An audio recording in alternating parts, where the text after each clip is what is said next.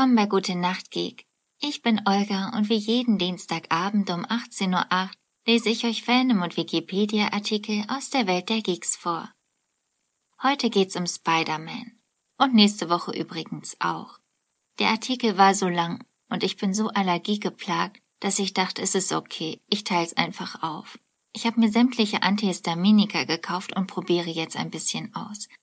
Falls ihr Tipps für mich habt, her damit Ansonsten wünsche ich euch viel Spaß mit Spider-Man. Spider-Man, im Original The Amazing Spider-Man, zu Deutsch früher die Spinne, ist eine Comicfigur in einer Reihe von Marvel Comics. Spider-Man wurde von Stan Lee und Steve Ditko geschaffen. Sein erster Auftritt war in Amazing Fantasy Nummer 15 im August 1962. Spider-Man ist eine der wichtigsten Comicfiguren des Marvel Verlags. Im deutschsprachigen Raum war Spider-Man seit seiner Einführung die meiste Zeit der erfolgreichste Marvel-Charakter.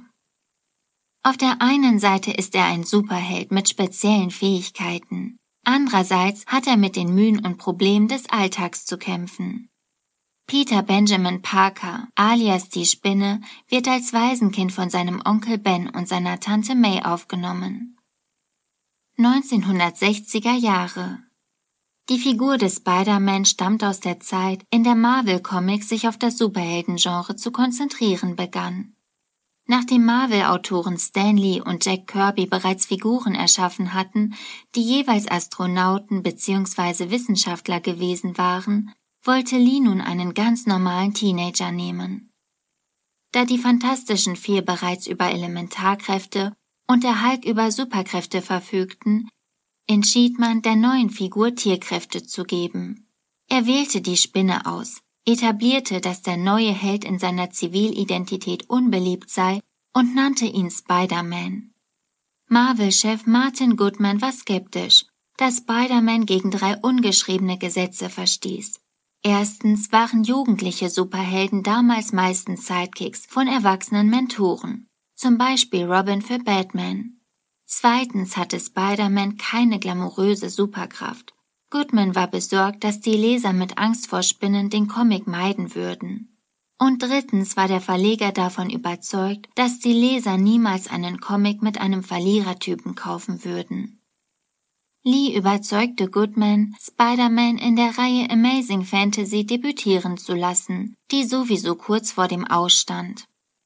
Ursprünglich plante Lee, dass Jack Kirby die neue Figur zeichnen sollte. Doch nachdem Kirby sechs Probeseiten abgeliefert hatte, in denen Spider-Man zu heroisch dargestellt wurde, entschied er sich, den eher zurückhaltender zeichnenden Steve Ditko mit dieser Aufgabe zu betrauen.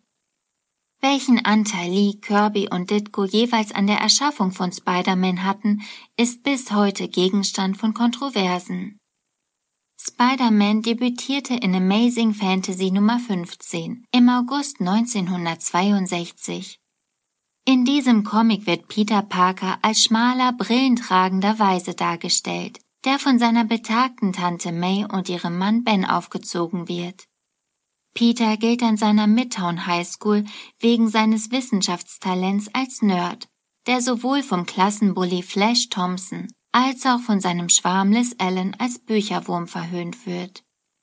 Beim Besuch eines Forschungslabors wird Peter von einer radioaktiv verseuchten Spinne gebissen und erlangt Spinnenkräfte, das heißt Haftung an Wänden, übermenschliche Körperkräfte, Koordination und Sinnesschärfe. Er entwirft Netzsprüher, die er an seinen Handgelenken trägt, ein blau-rotes Spinnenkostüm und nennt sich Spider-Man. Nachdem er als Wrestler Geld verdient, lässt er einen flüchtenden Dieb laufen, da ihn das nichts angeht. Wenig später wird Onkel Ben erschossen, und als Peter den Mörder sieht, ist er erschüttert zu bemerken, dass es sich genau um jenen Dieb handelte, den er davonlaufen ließ. Von Gewissensbissen geplagt verschreibt er sich dem lebenslangen Kampf gegen das Unrecht, denn aus großer Kraft folgt große Verantwortung. Dieser Satz, der in Amazing Fantasy aus dem Off kommt, wurde später innerhalb der Marvel-Welt Onkel Ben zugeschrieben. Amazing Fantasy Nummer 15 war ein unerwarteter Verkaufserfolg und trug dazu bei, dass Spider-Man in Amazing Spider-Man Nummer 1 im März 1963 in seiner eigenen Reihe debütierte. In den frühen Abenteuern besiegt Spider-Man genretypisch den Schurken des Monats, wobei bereits in den ersten Ausgaben beliebte Superschurken wie Chameleon, Gaia, Dr. Octopus, Sandman, Echse, Electro, Mysterio, Grüner Goblin oder Craven erfunden wurden, die Spider-Man oft in den nächsten Jahrzehnten bekämpfte. Ditko und Lee bauten als immer wiederkehrende Problematiken ein, dass Spider-Man nie die Anerkennung für seine Taten bekommt und sich als Peter Parker stets mit Schulproblemen, Liebeskummer und der Sorge um seine verwitwete, herzkranke Tante May auseinandersetzen muss. Diese damals ungewöhnlichen Themen trugen zur wachsenden Beliebtheit und zu einem hohen Identifikationsfaktor unter der Leserschaft bei. Ein weiterer Faktor war das Lokalkolorit, das Spider-Mans Abenteuer meist in New York City spielten, im Gegensatz zu zum Beispiel Batman sowie Superman, die in den fiktiven Städten Gotham City bzw. Metropolis gelagert sind. Als Nebenfiguren wurden der Spider-Man hassende Zeitungsboss J. Jonah Jameson eingeführt, seine besonnene rechte Hand Robbie Robertson, eine der ersten afroamerikanischen Figuren bei Marvel, und die Sekretärin Betty Brand, die Peters erste Liebe wurde. Bald kam die selbstbewusste Nachwuchsschauspielerin Mary Jane Watson hinzu, deren erster Satz Face it, Tiger, you just hit the jackpot. Gib es zu, Tiger, du hast gerade den Jackpot geknackt, eines der bekanntesten Spider-Man-Zitate ist. In dieser Periode etablierten Ditko und Lee mehrere Gegensätze im Verhältnis zwischen Peter Parker und Spider-Man. Erstens war Peter in seiner Zivilidentität schüchtern und zurückhaltend, aber als Spider-Man ein sprücheklopfender Heißsporn. Zweitens verhöhnte Flash Peter als Nerd, war aber Spider-Mans größter Fan. Drittens hasste J. Jonah Jameson Spider-Man, zahlte Peter aber Geld, um an Fotos von ihm zu kommen. Viertens hatte Spider-Man großartige Superkräfte beugte sich aber zu Hause bedingungslos seiner gebrechlichen Tante May. Als Ditko und Lee Peter Parker 1965 seine Highschool abschließen ließen und als Student zur fiktiven Empire State University schickten, führten sie weitere Figuren ein, unter anderem seinen Zimmergenossen Harry Osborn, dessen zwielichtigen Milliardärsvater Norman Osborn, der insgeheim der Superschurke Grüner Goblin ist, sowie die kluge, schöne Mitstudentin Gwen Stacy, Tochter des Polizeioffiziers George Stacy. Kurz darauf beendete Ditko nach persönlichen Differenzen die Zusammenarbeit mit Lee. Als Ersatz verpflichtete Lee den neuen Zeichner John Romita Sr. In einer Zeit, in der Peter Parker in den Comics einen neuen Lebensabschnitt begann, zeichnete ihn Romita nicht mehr länger als blassen Strebertypen, sondern als attraktiven jungen Mann und Spider-Man mit der physischen Präsenz eines gestandenen Superhelden. Romitas Interpretationen gelten bis heute als die ultimativen Versionen der Figur. 1970er Jahre Im Jahre 1971 wurde die Spider-Man-Story Green Goblin Reborn veröffentlicht, in der zum ersten Mal die negativen Folgen von Drogenkonsum dargestellt wurden. Storyline Amazing Spider-Man Nummer 96 bis 98. Dies stand im Gegensatz zum damals geltenden Comics Code. Aber Autor Stan Lee bestand auf dieser sozialkritischen Story und nahm in Kauf, dass der Comic als jugendgefährdend bezeichnet werden konnte. Die Story war sowohl bei Fans als auch Kritik ein Erfolg und trug dazu bei, dass der Comics Code später abgeschafft wurde. 1972 übergab Lee die Autorenschaft von Spider-Man an den damals gerade erst 20 Jahre alten Gary Conway. Eine von Conways ersten Handlungen war es, Peter Parkers Freundin Gwen Stacy zu töten. Hintergrund war, dass sich Zeichner John Romita, Editor Roy Thomas und er einig waren, dass ihre Charakterentwicklung nach damaligen Maßstäben ausgereizt war. Hätte ihr Peter seine Geheimidentität offenbart und sie geheiratet, fürchteten sie, keine glaubwürdigen Abenteuer mit Spider-Man mehr machen zu können. Somit verfassten sie Amazing Spider-Man Nummer 121, in denen der grüne Goblin Gwen eine Brücke herunterwirft und Spider-Man beim Versuch, sie mit einem Spinnennetz zu retten, ihr aus Versehen das Genick bricht. Die Story etablierte den grünen Goblin als Spider-Mans Erzfeind, verschlimmerte Peters Schuldgefühle und gilt bis heute als einer der schockierendsten Momente der US-Comic-Geschichte. In den 1970er Jahren wurden in Spider-Man verstärkt sozialkritische Themen verarbeitet. Neben den Risiken von Drogenkonsum waren es Studentenproteste, die Bürgerrechtsbewegung und der Vietnamkrieg. Dies spiegelte sich unter anderem in der Wandlung von Flash wieder, der in die US-Army eintrat und nach Vietnam ging. Ebenfalls änderte sich die Rolle von Mary Jane Watson, die zuvor mit Harry Osborn zusammen gewesen war und nun, trotz harter Konkurrenz durch Spider-Mans Superheldenkollegin Black Cat, Peters Freundin wurde. Zudem wurde die erste Spin-off-Serie eröffnet, Spectacular Spider-Man 1976. Während die Flaggschiff-Serie Amazing Spider-Man den Kampf gegen Superschurken fokussierte, konzentrierten sich die Geschichten in Spectacular auf sozialkritische Themen wie Straßenkriminalität, Drogenhandel und Korruption. 1980er Jahre in den 1980er Jahren wurde Spider-Man optisch verändert. Hatte er seit 1962 an immer ein rot-blaues Kostüm getragen, so verschmolz er 1984 in der Marvel Crossover Serie Secret Wars mit einer außerirdischen schwarzen Symbiontenmasse, so dass er mehrere Jahre lang ein schwarzes Kostüm trug. Zudem kam Mary Jane hinter seine Geheimidentität was ihre Beziehung erheblich belastete. In diesem Jahrzehnt wurden mehrere von Fans und Kritikern gelobte Geschichten verfasst. In The Death of Jean the Wolf 1985 von Autor Peter David ermordet ein Psychopath eine von Peters Vertrauten, worauf nur Daredevil verhindern kann, dass Spider-Man den Superschurken umbringt.